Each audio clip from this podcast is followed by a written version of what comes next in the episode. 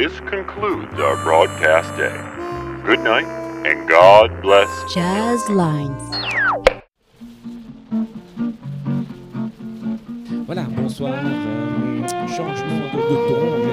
Passer deux semaines de ton, on vient de passer dans, au cœur de, de l'histoire jazz. Et c'est vraiment le d'enfer à l'âge de 13 ans, c'est assez, assez ça s'appelle Exclamation. Vous allez voir celui d'enfer à l'âge de 13 ans, c'est assez. Histoire et compréhension du jazz.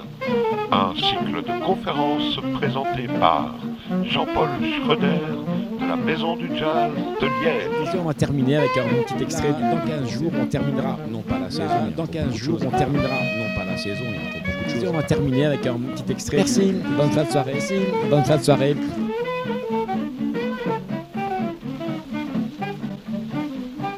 Et euh, on va commencer euh, avec un morceau qui est un, standard, qui est la, composition la plus connue d'Errol Garner. Donc, vous voyez de quoi il s'agit. Hein. Il s'agit évidemment d'une version de Misty. Euh, la section rythmique, c'est un, album pour euh, Atlantic qui est ressorti sur Electra par la suite. La section rythmique, Joan Bracken, la pianiste, Eddie Gomez à la contrebasse et Roy Haynes à la batterie. Donc, solide section rythmique. Nous sommes en juin 83, donc c'est une version par Freddie Hubbard de ce morceau qui s'appelle Misty.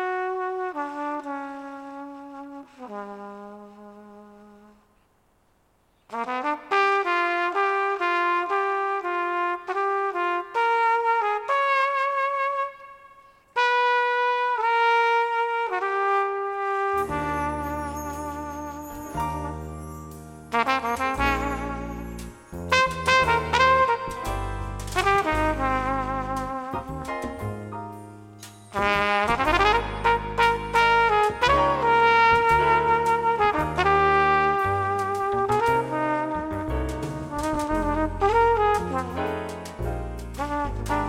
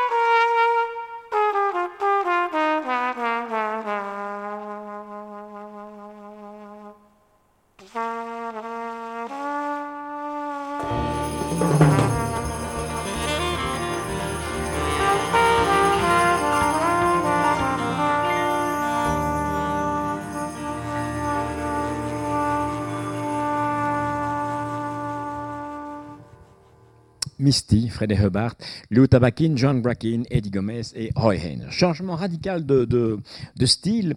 En 1948, euh, donc en fait, euh, il y avait 10 ans à l'époque, on ne va pas l'écouter en 1948, mais en 1948, il y avait eu cette, rencontre entre deux des grands, dans deux des grands trompettistes bebop, Fats Navarro et Howard McGee, qui avaient enregistré une série de, disques à deux trompettes avec des échanges, etc., très, très, très, très bebop au, sens premier du terme, véritablement.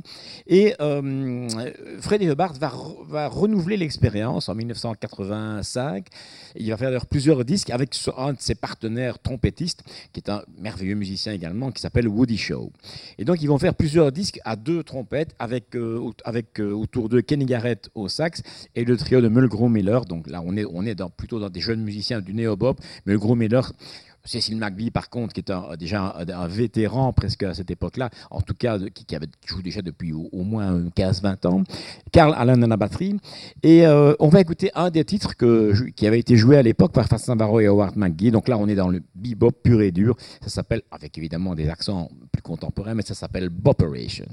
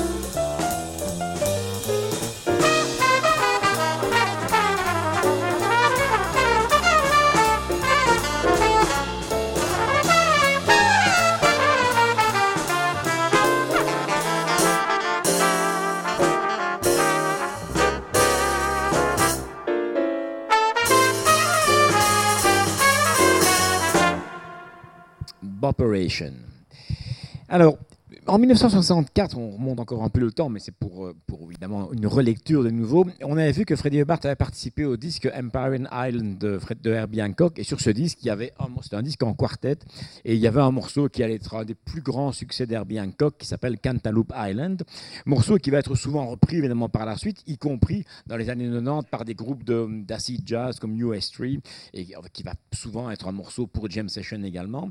Et en 1985, il y a un événement, c'est qu'on va voir réapparaître le label Blue Note. Et en fait, le label avait, eu la carrière qu'on sait hein, dans les années fin 40 d'abord, et puis surtout 50-60, c'était la grande période. Et puis les choses avaient commencé un petit peu à, se passer moins bien, et au début des années 80, Blue Note avait cessé ses activités. Et puis nouveau partenaire et on retrouve Blue Note qui, redémarre en 85 pour fêter le, la résurrection de Blue Note. Il y a un énorme concert qui se passe à Town Hall avec toute une série de musiciens qui ont fait partie de, de, la légende de, de, Blue Note. Et on va regarder donc la version de Cantaloupe Island que joue ce jour-là Herbie Hancock avec Freddie Hubbard donc à la trompette. On retrouve Joe Anderson qu'on avait écouté au début, Ron Carter, Tony Williams, la même section rythmique que pour le, le groupe de tout à l'heure. Et nous sommes donc euh, dans, ce, grand concert qui existe également en DVD qui s'appelle One Night with Blue Note. Ça s'appelle donc Cantaloupe Island.